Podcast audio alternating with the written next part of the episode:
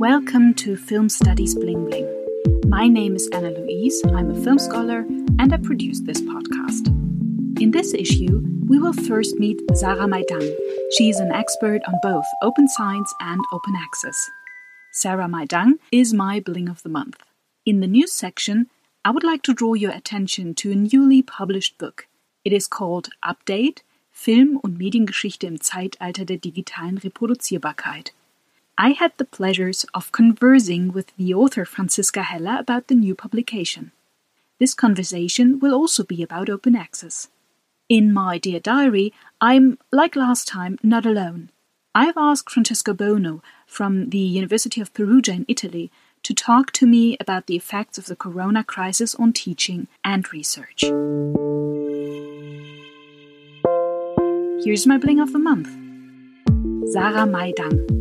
Hello, Sarah. Hey, Anna Luise. Thanks for being part of my podcast. First, tell us how you got into science, what is your area of research, and where are you based? Well, first of all, thanks for having me. And um, well, I'm currently I'm based at Philipps University Marburg, and my teaching and research areas include digital media practices, film historiography, audiovisual aesthetics, open science and feminist theory. And in my current postdoc project, Aesthetics of Access, I explore how digital technologies shape our understanding of film history. This means I analyze how we make use of digital tools for presenting research on women's work in early film industries. So I'm especially interested in the potentials of data visualizations in this context. But before I got into science, I worked as a journalist for many years.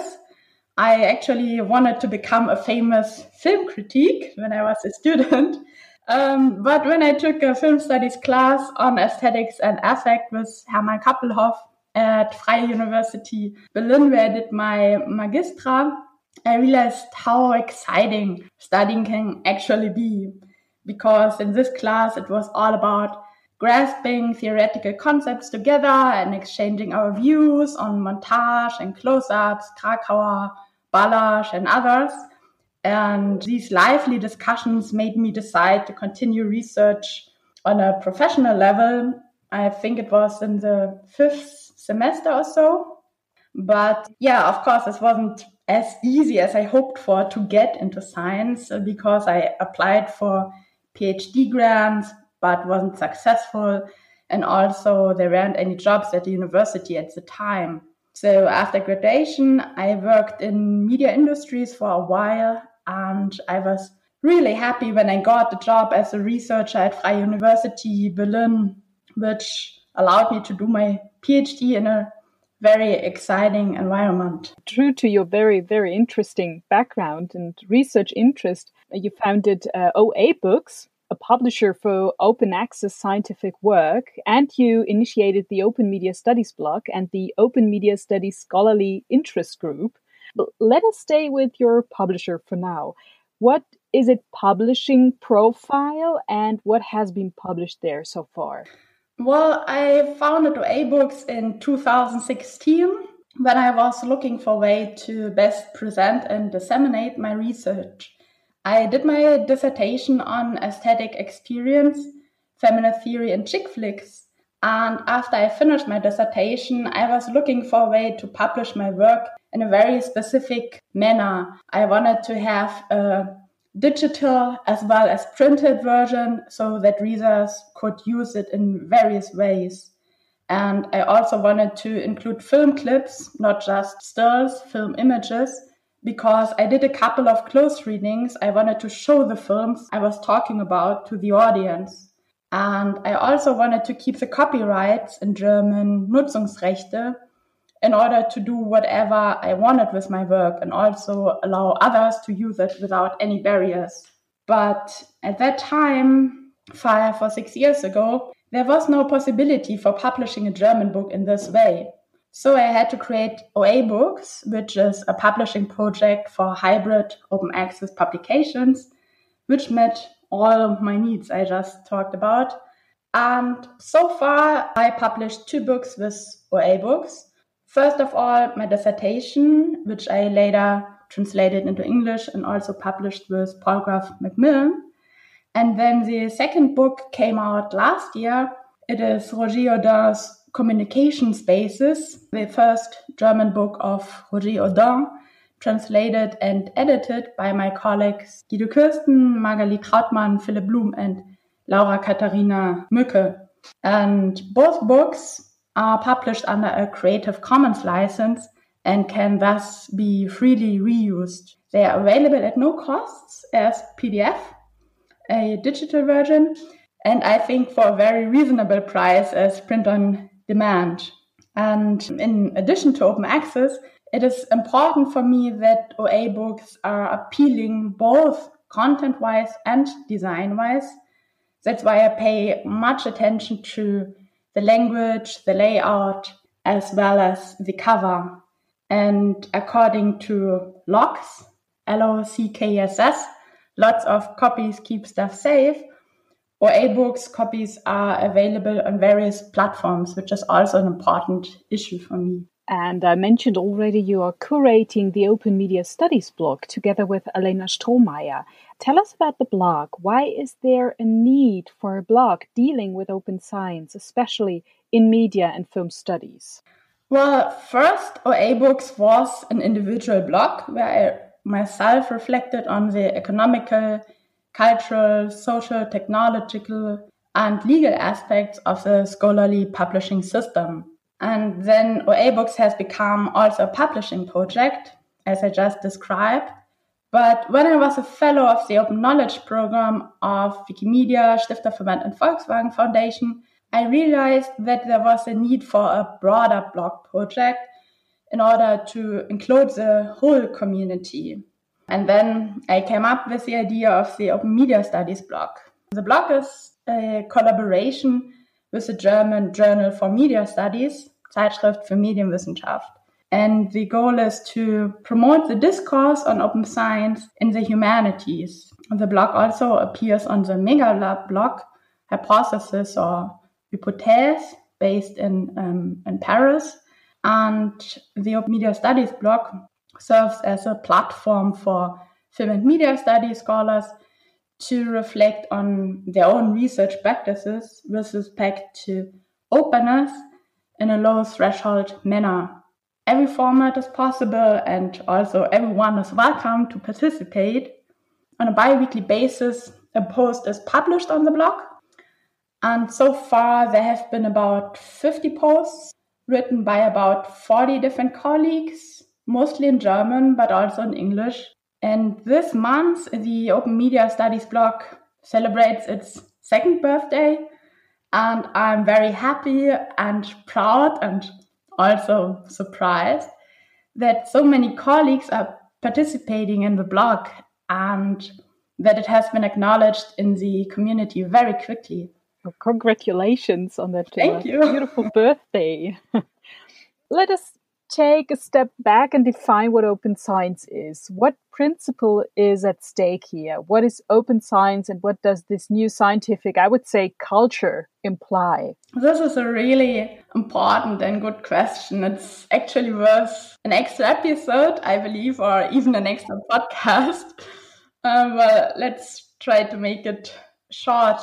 In my view, open science means to take advantage of new technologies in order to make science more accessible in terms of production, dissemination, and also communication of knowledge. For me, open science also means to re- reflect on existing scholarly practices and challenge the current academic system. In the open science community, there's a discussion about whether open science just means good science or regular science, uh, meaning to work for the benefit of the scientific community, and that poor academic practices, such as non transparent research or for profit publishing, should be rather defined as closed science. To some extent, I agree with this view. However, not only from a media studies perspective, I think that the discourse about open science is strongly connected to the increasing digitalization, which, in my view, can help scholarship to become more open in many ways. For example, by setting up digital repositories or archives, enabling open peer review, involving in collaborative book sprints, using social media, or by producing web documentaries or data visualizations or a podcast. Oh, that's nice. Thank you. Although um, open access is only one aspect of the practice of open science, it is extremely important, I would say. What possibilities are there for open access publishing, especially for film scholars? I mean, you mentioned that only a few years ago, it was very difficult for you to publish your work open access so that it met all your ideas, how the book should in the end look like. So, how's the situation now, and what kind of mm, possibilities, especially film scholars, have? Open access means to make scholarly work freely accessible to the public. And the advantage is that Open access increases the visibility of scholarly work and extends their outreach even beyond academia. So, especially in times now where people feel a large divide between science and the society, I think it is important to communicate scholarly work and make it as comprehensible as possible. Thus, I think it's not sufficient to just publish articles online but if you want to reach a broad audience, you have to take into account where you can reach people and how. So I think, especially as film and media scholars, we should be less concerned with publications, but instead focus on scholarly communication. This is why I experimented with so many different formats. With my dissertation, I wanted to see which kind of written research is reaching what kind of audience. So I think it's all about experimenting with different forms of scholarly communication.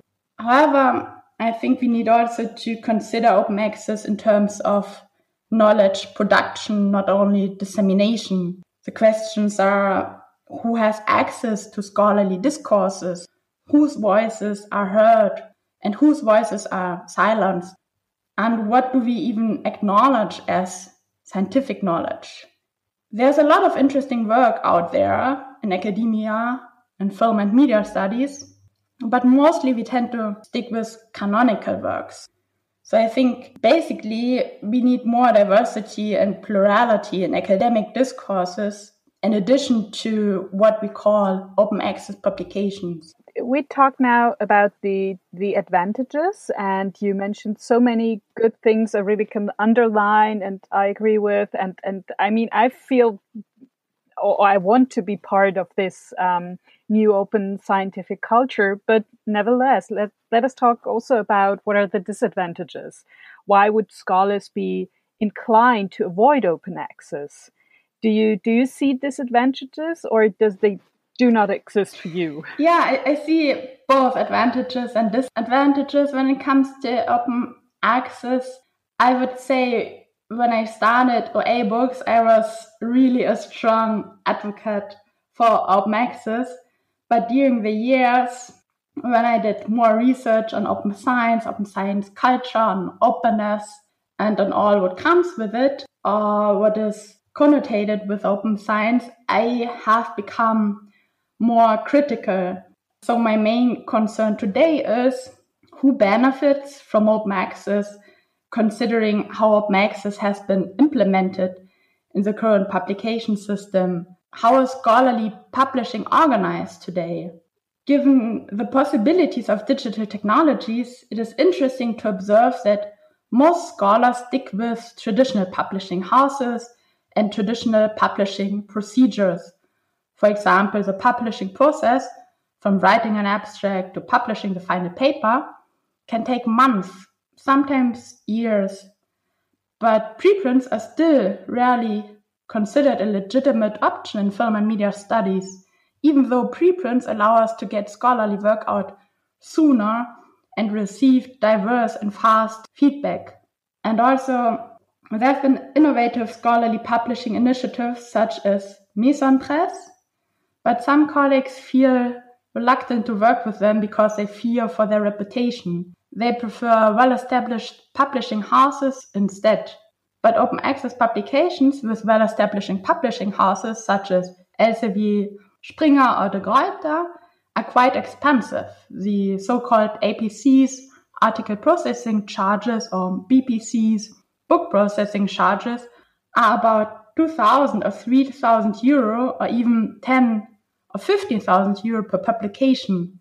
But I wonder who can afford to pay such a great deal of money?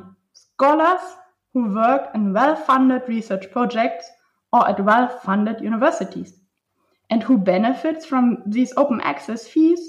Global players who are interested in increasing profit, not access. Thus, open access doesn't necessarily mean to make scholarship more open in terms of participation and diversity.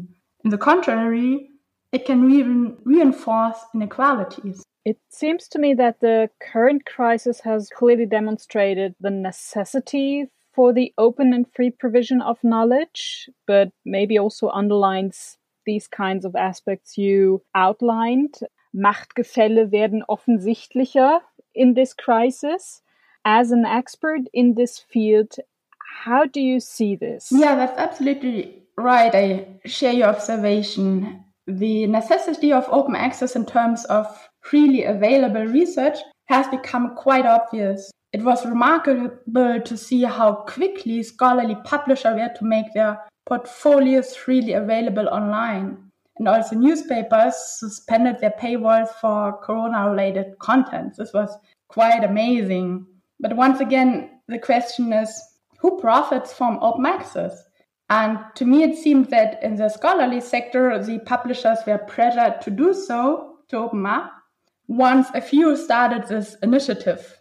And of course, it's also good marketing. But let's not forget that the paywalls are only suspended for a certain amount of time. In the long run, I don't think that the corona crisis will have a significant effect on the current publishing system. Perhaps with regard to open educational resources, OER, since scholars have begun to realize the practical advantages of freely available contents and tools. But if we keep focusing on reputation and the quantity of publications and grants instead of implementing a so-called sharing factor as Heinz Pampel and Sünje Dallmeier-Tiessen suggested, the kind of openness we experience in times of corona will vanish at some point. And when it comes to Machtgefälle, inequalities, to knowledge production, then again, it is worrying to hear that it seems to be mostly men who are still able to publish articles, even more articles than before, whereas women are taking care of the children and the household. So it seems that women are suffering the greatest disadvantages right now in times of crisis. Yeah, that's why it's so, so important to have young researchers as you, Sarah, offering new ways of publishing, being a publisher yourself with OA Books and with the blog you're curating together with Alena Strohmaier, because this opens up new perspectives, I'm 100% sure, for, for other young researchers and especially female researchers to find new ways in the sense of open science um, to publish in this scientific culture of openness. So I find your example and all the work you do very encouraging. So thank you, Sarah, for that brief conversation. In the chapter marks of the podcast, you will find the links to Sarah's publisher, OA Books, and to the Open Media Studies blog. You can also find the corresponding links on my website. Just search for filmische-stadt.projekte minus filmuni.de under podcast. Yeah, in closing, Sarah, is there anything in particular you would like to share with the film science community listening to this podcast regarding open science? Well, perhaps some rather fundamental remarks that in order to foster a creative and inclusive open scholarly culture, we need to ask ourselves some very fundamental questions such as why are we doing our job? Who should benefit from scholarship? What are our values? And let's not forget why we actually got into science in the first place. This is the news section. Recently, the book Update Film- und Mediengeschichte im Zeitalter der digitalen Reproduzierbarkeit, which I would roughly translate as Update Film and Media History in the Age of Digital Reproducibility, was published by Wilhelm Fink in open access. I'm very happy to have the chance to talk now with the film scholar and author of that book, Franziska Heller. Hello, Franziska. Thank you for having me. Hello. It's a pleasure.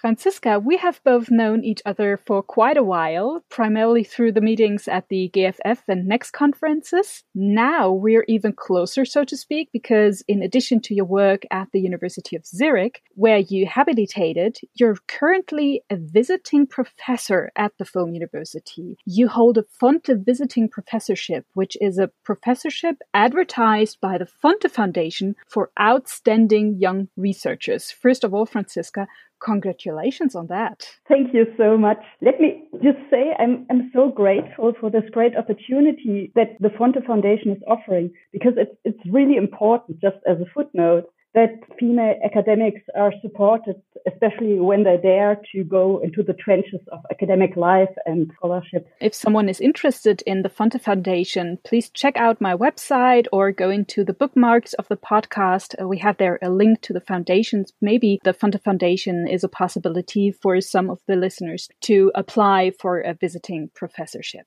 But we're here to talk about your book, Franziska. Film, media, and digitization have been central to your research activities for quite some time. In your latest book, which involved out of the themes you pursued in your habilitation thesis, you examined the practice of updating films so that they remain visible in ever new digital media environments. You examine this phenomenon under the concept of transition, which always involves a transformation not only of a technical nature, but also of the addition of a supplement that invests film with, for example, historical memory value. In doing this, you provide for the first time, I would say, a systematic consideration of the digitization of films as not only a technical process with an effect on film aesthetics, but also as a process linked to ideas of media historical progress grounded in specific understandings of history and memory. Okay, in other words, to sum it up, you analyze digitization as a socio-cultural practice. Thank you. That's a really good and apt summary, actually. I guess the most obvious distinction between my approach and other existing studies is that I understand the complex digitized films as a perceptual problem on different levels. And to capture the social cultural framework, I'm referring to and adapting the semiopragmatic approaches as they were developed by the documentary film theory and especially Roger Odin and others who were working on the status of archival images. And digitization as a sociocultural practice is characterized, as I tried to outline, by mechanisms of attribution in which film is afforded a specific temporality, for instance, or temporal differences, as well as being attributed certain values. This is a process that models, for instance, historical images, and you describe also that this process uh, models horizons of memory.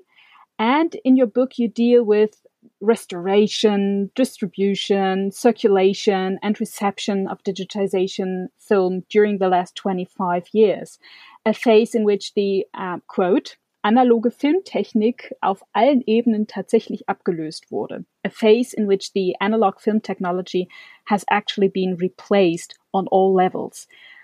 Okay, so much happened in the last 25 years. Such enormous body of work raises, of course, the question of methodology and case selection. You told us already some words about with what kind of theory you work, but how did you proceed in terms of methodology and case selection? That's a tough one. I've been working uh, in the field of film restoration and digitization since 2008 in different interdisciplinary and application oriented research projects projects with the film and post production industry. So um, the first thing I realized was there are so many different perspectives on the multiple problems digitization and film digitization is posing. So it all came down for me to the question from which position are we actually perceiving taking a look at the problem. So what I tried was more like compare different media formats and different phenomena.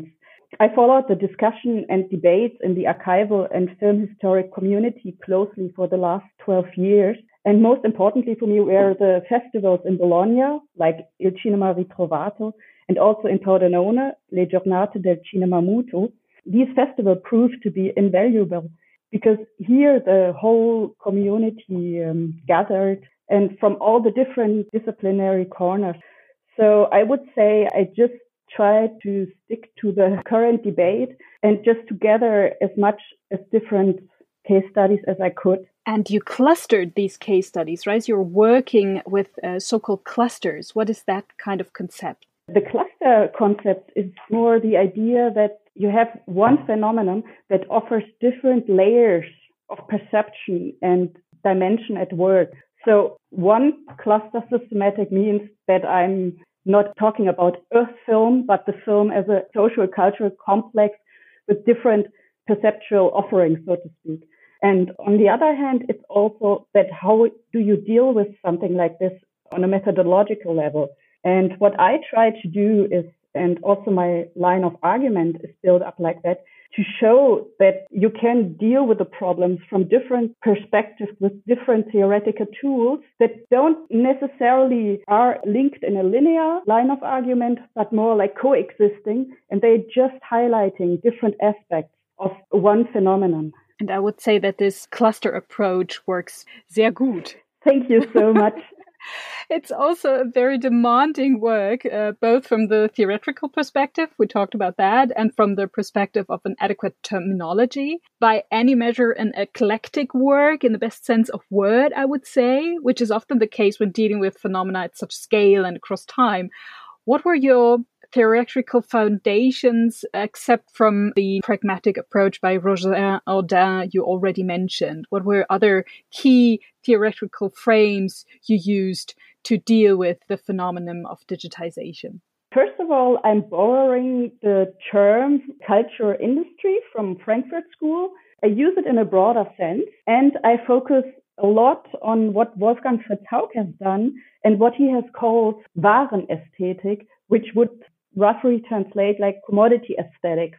But I, as you already mentioned, I'm linking, I'm combining in an eclectic way, but most logical, different um, approaches.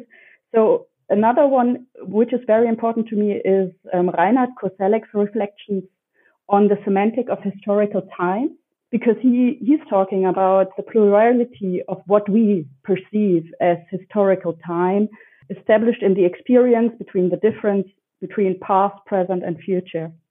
And again, this is linked to a discourse and memory studies. Again, the question of experience with a key term prosthetic memory, where the mediated form of memories is object of the reflection and again translate into a perceptual problem because it's closely linked to the bodily experience of the subject or the remembering subject. I know it's a question impossible to answer. I'm sorry for that, Franziska. But nevertheless, I ask you, what are the key conclusions you have come to on the basis of your clusters? Let me try to answer your question, but it will will be far from being exhaustive. What I wanted to convey is that especially in the digital media culture, we have to be more aware of where the audiovisual images we are actually dealing with are coming from, especially when we consider them to be somehow representative of film history or some, some development in film and media history. Because they have and keep undergoing a lot of transformations.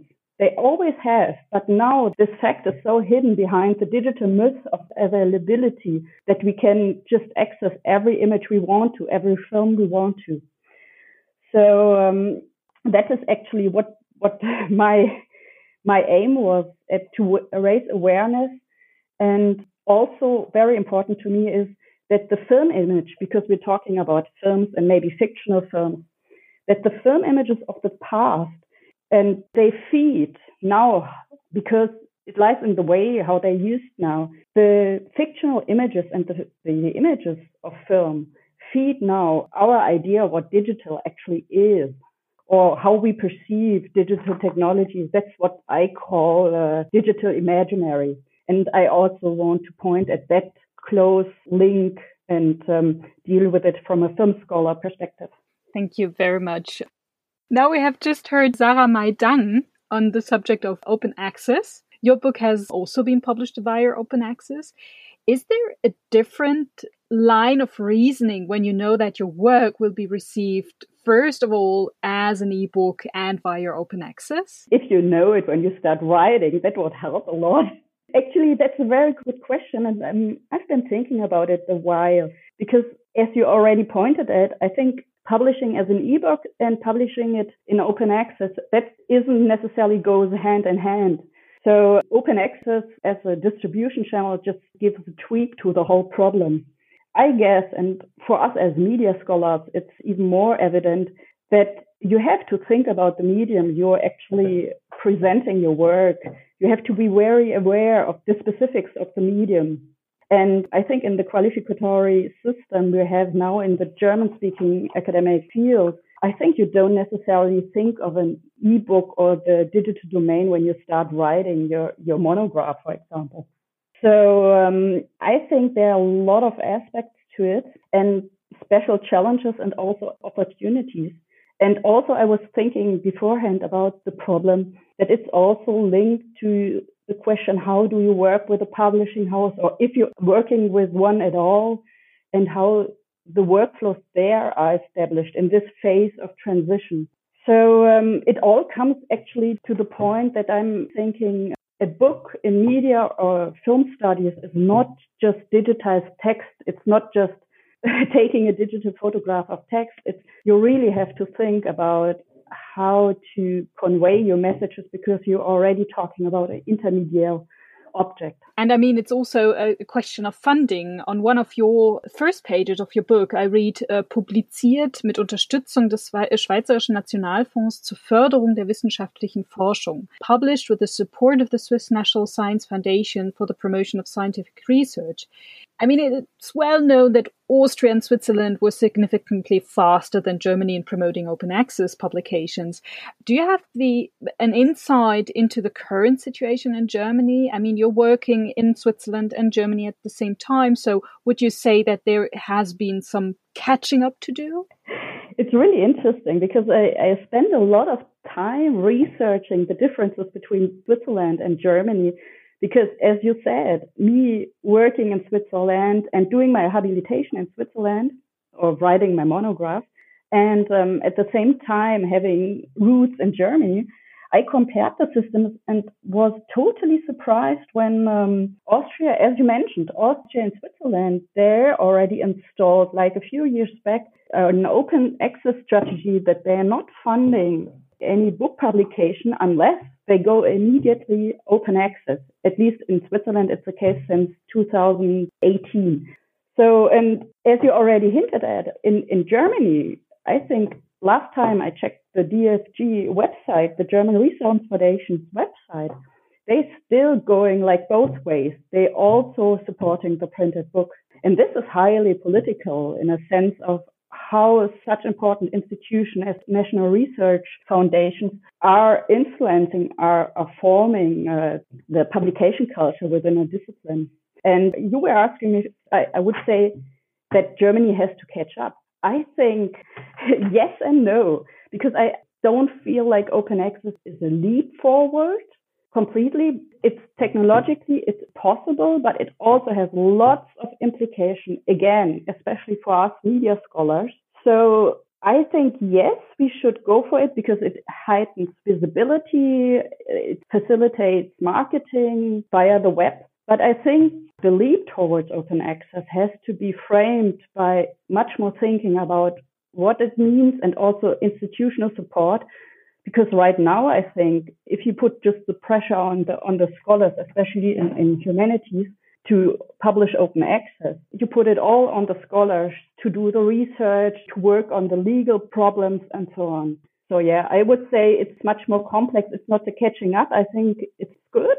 but I think it needs more institutional support for the scholars to realize what open access really means for their discipline. Um, I can imagine that this was also quite a topic for research because in your book, well, it's not only written in a very accessible way, it's also vividly illustrated. And I mean, we as film or media scholars, we really need illustrations in our publications because most of the time we're referring to media products, to films, to still photography, and so on. What were the differences in comparison to an analog publication, especially in the handling of archive, film image material, and more generally in use of image, screenshots, and uh, image layout?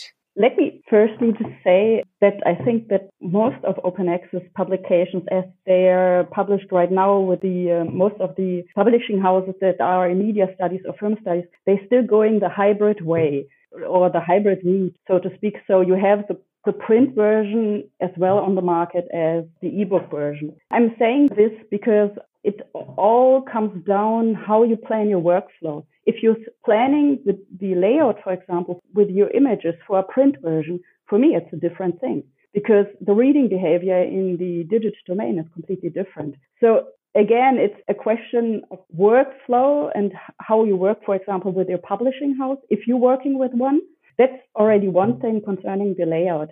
And of course, if we're talking images, and I'm not even mentioning audiovisual material, which we could also include in ebooks, for example. And the Swiss National Foundation actually encourages interactive elements like this. It's when it comes to images, it's all a question of legal rights and intellectual property. I really don't hope that open access newbies listening are now uh, scared to start an open access uh, publication. So I would say that because our conversation is now coming to an end, asking you if you have some ideas or tips for open access newbies, where to start when you say, okay, I, I would like to deal with open access, I would like to publish in open access. The best would be when you start writing because then you think about the medium you want to present your results or your thoughts, your reflection. But anyway, it's it's seldom the, the case. So still, when I'm talking about monographs, I would say um, think about how it will be presented, how you want to have included hyperlinks, how you want to structure your argument, because it has to be different.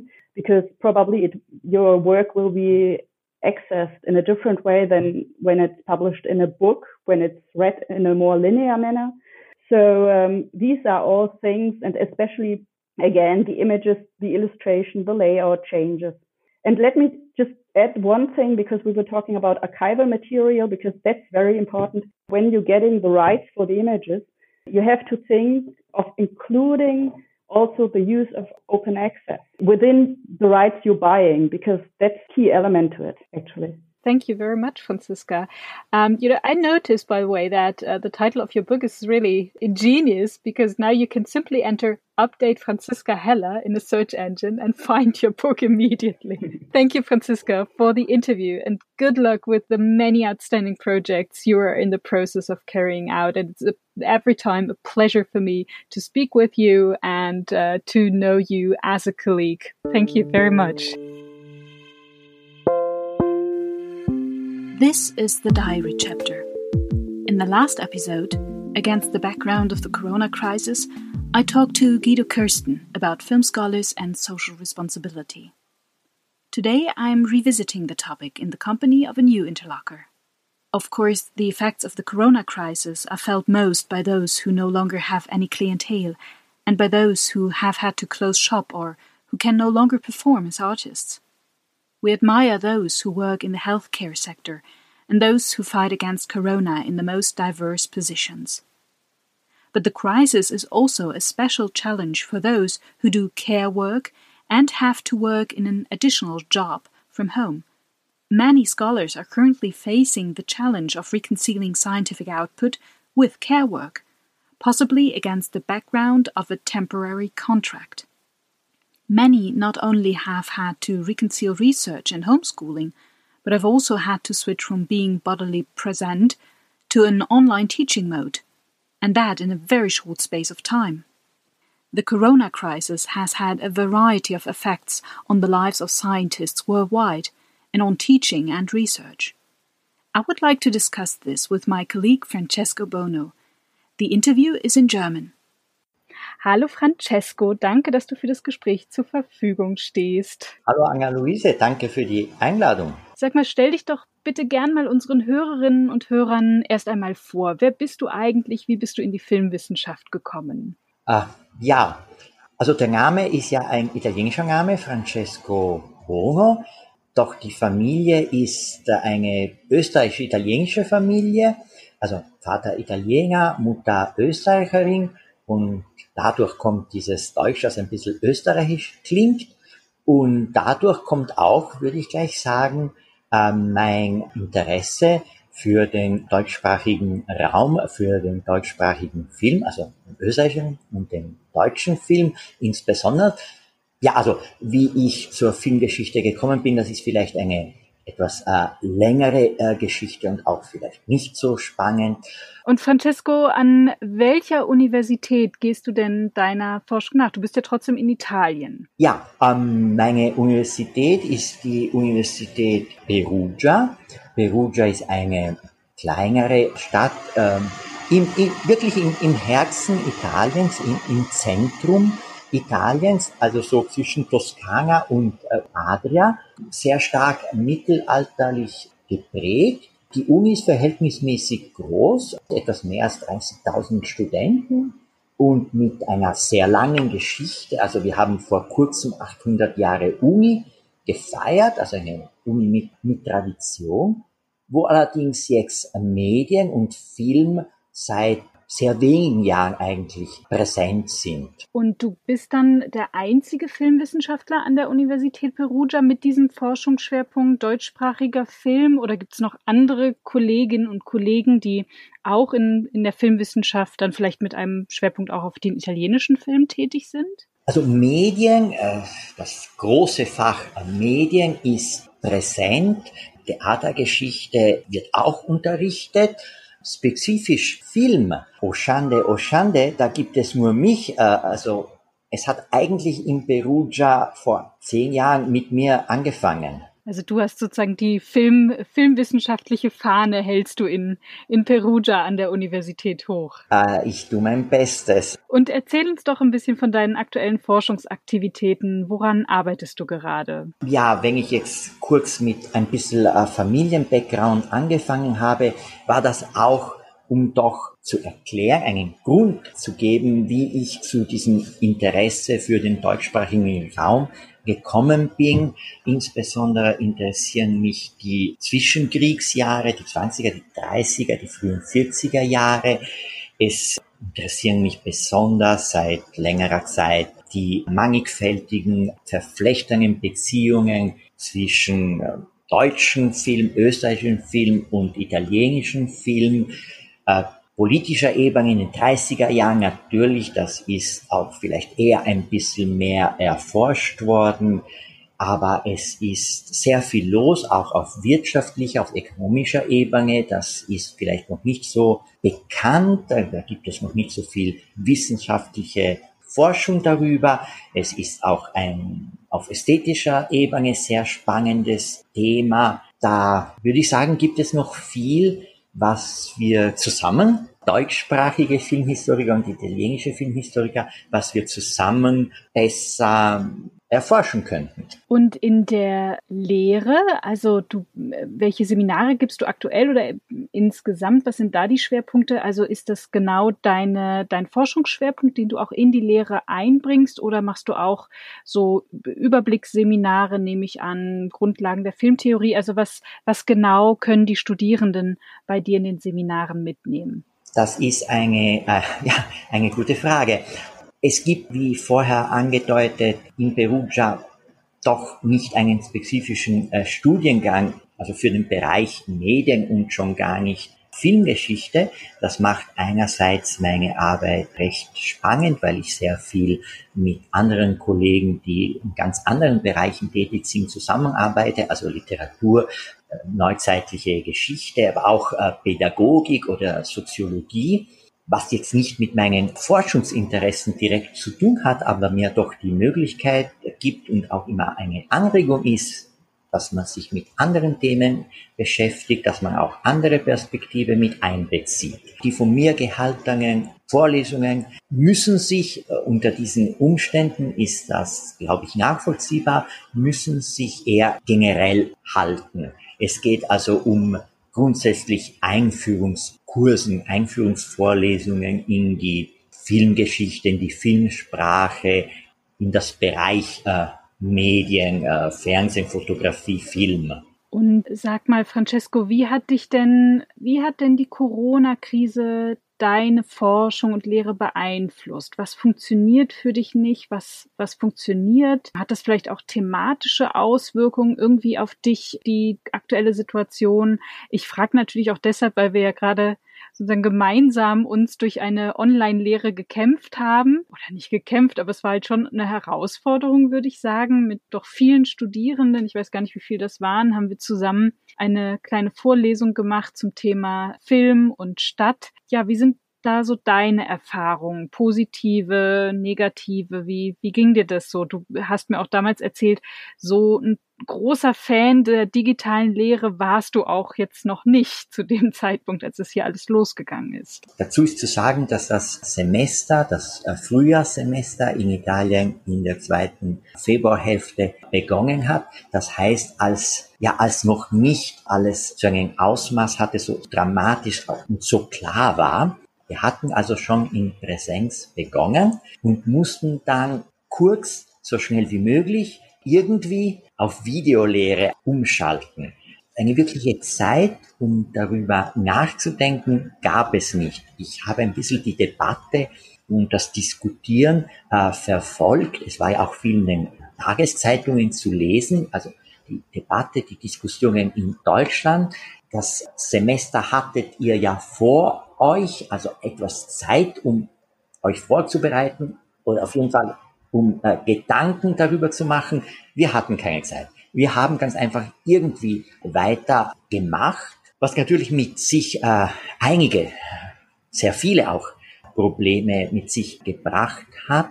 Wir haben den Computer irgendwie so benutzt, wie also ein, eine Vermittlung zwischen äh, unser, unserer Stimme und, und unseres Gesicht und, und den Studierenden, was, äh, was sicher nicht das Richtige ist. Das wird, das ist uns alles allen klar geworden, dass es so, dass es so nicht wirklich gut läuft. Aber, aber inzwischen ist das Semester hier in Italien schon zu Ende. Mitte Mai hört das Frühjahrsemester auf. Es ist kompakt, es ist kurz. Ein Sommersemester gibt es nicht. Ab Anfang Juni gibt es jetzt Prüfungen. Die werden auch alle äh, über Computer, also online gelaufen. Und jetzt ist hoffentlich Zeit äh, auch für Überlegungen, für Nachdenken. Wie macht man das eigentlich? Wie macht man Online-Lehre? Im Moment ist es eine große Herausforderung.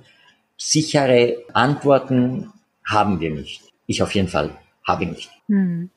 Also das heißt, ihr geht jetzt zwar schon in die Planung für das nächste Semester, aber ihr geht jetzt erstmal noch nicht von Präsenzlehre aus, sondern überlegt eher, wie kann man den aktuellen Weg verbessern? Wie kann man die online gestützte Lehre ja nochmal überdenken oder mit sich da mehr Zeit zu nehmen, um da auch wirklich pädagogisch sinnvoll in die Vermittlung wieder zu gehen? Soweit wir es heute wissen und was heute geplant ist, ja, in der Tat, das Herbstsemester, was in Italien Ende September beginnt und bis Mitte Dezember weiterläuft, also vor Weihnachten hört das Herbstsemester aus, soll auch wieder online laufen. Das gibt jetzt ein bisschen Zeit, bis Ende September ist ja etwas äh, Zeit, um es bestmöglich zu planen und aus der Erfahrung, die wir doch jetzt gemacht haben, einiges äh, zu lernen. Hm.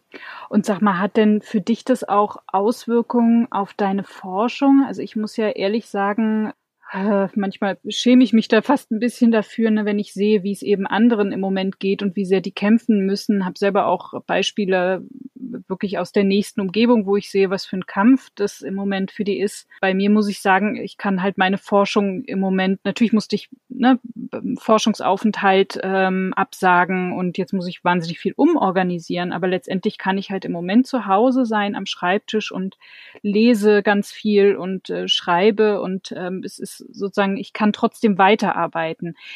Geht dir das auch so oder, oder hat das schon auch ein, Einschnitte für dich, zum Beispiel in Bezug auf Archive? Ich weiß, dass du ja immer ganz viel auch in, in deutschen Archiven tätig bist und arbeitest. Hat das, hat das schon Konsequenzen für dich oder ist das auch so, ja, glimpflich, verläuft es so glimpflich wie bei mir im Moment? Wir alle, die äh, an der Uni lehren und äh, ja, zum Glück eine unbefristete Stelle haben, das ist unglaublich, eine unglaublich privilegierte Situation. Direkt also äh, betrifft die, die, die Corona-Krise mich, uns als Community äh, nicht so äh, stark. Äh, es kann und es wird weiter unterrichtet, Prüfungen werden gehalten, mit den Studenten kann man weiter sich austauschen über Computer. Es ist nicht dasselbe, aber es geht, es geht doch.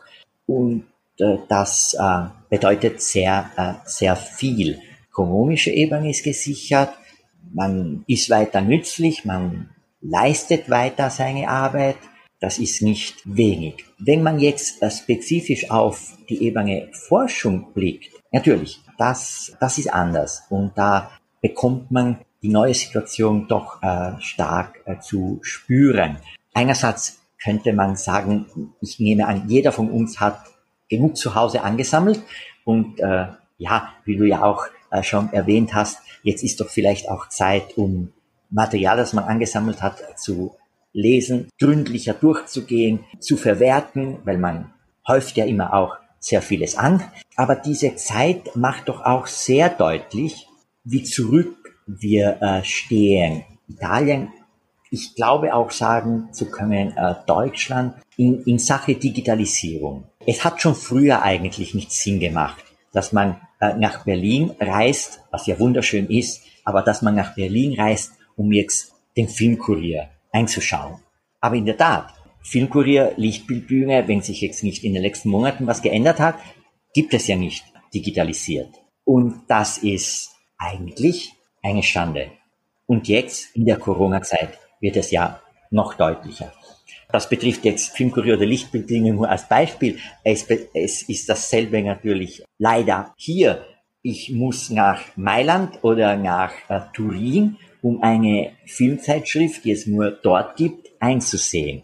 Das macht ja heutzutage keinen Sinn. Das ist schon aus der Perspektive der Umweltproblematik und so weiter sinnlos. In Corona-Zeiten ist das noch deutlicher geworden. Und da gibt es äh, viel nachzuholen. Für mehr oder minder vielleicht alle Länder mit doch wenigen Ausnahmen sind wir in diesem Bereich hinten dran. Also ich würde auch sagen, Deutschland ist da auch wirklich, hat noch einen, einen weiten Weg vor sich in diesen Fragen. Und ich wollte dich gern ergänzen, weil du gesagt hast, eben genau das ist der Punkt, ne? Diese, dieses Privileg, über das wir sprechen, das ergibt sich für dich eben aus der Professur, einer unbefristeten Professur. Bei mir jetzt gerade, weil ich das Glück habe, dass mein Forschungsprojekt äh, von drei Jahren gerade erst angefangen hat, aber wo es halt wirklich auch absolut prekär ist. Ne? Das kriegen wir beide mit, ist bei ähm, Kolleginnen und Kollegen, die zum Beispiel Familie zu Hause haben und eben auf immer wieder auf befristeten, ne, der ganze Mittelbau in Deutschland zumindest, der immer wieder von einem befristeten Vertrag zum nächsten ähm, sich hangeln muss. Und da ist natürlich das im Moment unglaublich also den Stress, das kann man sich, glaube ich, gar nicht vorstellen. Ich habe das ja in, äh, in meiner kurzen Zusammenfassung hier vorhin gesagt ne, dass man vielleicht äh, Kinder zu Hause hat, ähm, Homeschooling machen soll, gleichzeitig das wissenschaftliche Paper publizieren und dann bitte auch noch den Drittmittelantrag für die nächste Stelle schreiben. Also das ist, äh, ist sowieso schon eine unglaublich schwierige Situation und jetzt wird es eben nochmal so verschärft durch die Corona-Krise. Also umso mehr ist es, glaube ich, wichtig, dass wir betonen, wie oder wertschätzen, wie gut es geht, wenn man eben eine längerfristige Perspektive hat, was eben auch heißt, dass genau das eine Forderung ist, die man stellen muss. Also wirklich die, die wissenschaftliche Qualität, die Forschung sehe ich jetzt auch wieder steigt in dem Moment, in dem man den Menschen wirklich eine längerfristige Perspektive gibt, die ihnen die Möglichkeit gibt, auch wirklich äh, einzutauchen in ein Thema, eine Sicherheit zu haben und, und sich der Forschung zu widmen und nicht immer wieder äh, von vorne anfangen zu müssen. Das wollte ich nur sozusagen ergänzen. Das ist sehr richtig. Äh, das ist sehr richtig, was du hervorhebst, Anna-Luise. In der Tat, vielleicht auch in diesem Bereich hat die Corona-Krise aufmerksam gemacht und uns vor Augen gebracht, was ja eigentlich schon seit längeren Jahren so dahin läuft und eigentlich schon seit längeren Jahren, ich spreche für Italien, ein Skandal ist. Das immer stärker, ich spreche für Italien, die Unis, nicht nur die Recherche, auch die Lehrtätigkeit auf die Kräfte, auf die Energie einer jüngeren Generation basiert, die aber eigentlich kaum oder unsichere Perspektiven hat, die von Jahr zu Jahr vielleicht, wenn sie Glück haben, die jüngeren Kollegen einen Vertrag bekommen, aber nicht sicher sein können, wie es dann weitergeht. Und das ist immer mehr die Generation, hier in Italien auf jeden Fall, die aber doch die Unis und das Gesamte trägt, weil die unbefristeten Stellen sind immer, immer weniger. Ja, eine absolute Diskrepanz zwischen sozusagen denen, die das, den ganzen Laden am Laufen halten und noch nicht mal für dieses am Laufen halten die Chance haben, ihr eigenes Leben am Laufen zu halten. Also das, das eine bindet nicht das andere an sich, absurderweise. Francesco, was wirst du denn persönlich aus der Krise für dich mitnehmen, um zum Abschluss zu kommen? Gibt es vielleicht auch was Positives, was du mitnimmst? Wir werden sicher jeder von uns und alle zusammen viel mitnehmen und viel wird sich für jeden von uns und für uns alle zusammen ändern. Ich habe den Eindruck, es ist eigentlich gewissermaßen zu, äh, zu früh, um, um eine Antwort nicht nur zu finden, aber vielleicht auch nur zu äh, suchen. Auf jeden Fall ist das, was ich, was ich fühle. Wir sind über die schwerste Krise, über den schwersten Moment, was Italien betrifft, hinüberweg. Ja, das stimmt. Aber, aber wir sind nicht über die Krise weg. Und gewissermaßen beginnt jetzt erst das Schwierigste. Auf jeden Fall. Ich spreche für Italien. Also eine längere Zeit, in der wir mit dem Virus zusammenleben müssen und uns irgendwie zurechtfinden müssen. Und vielleicht kommen erst jetzt die gravierenden Änderungen, die wir auch gar nicht genau vorhersehen in all ihren Facetten. Aber wir bleiben optimistisch. Wir schaffen es sicher zusammen als Land als, und zusammen als Europa. Ich glaube, das soll auch in diesem Moment betont werden. Wir sind nicht nur national gesehen eine Community und was den Einzelnen betrifft, betrifft uns doch alle. Vielen Dank, Francesco. Bis bald. Danke nochmals für die Einladung und in der Tat bis bald.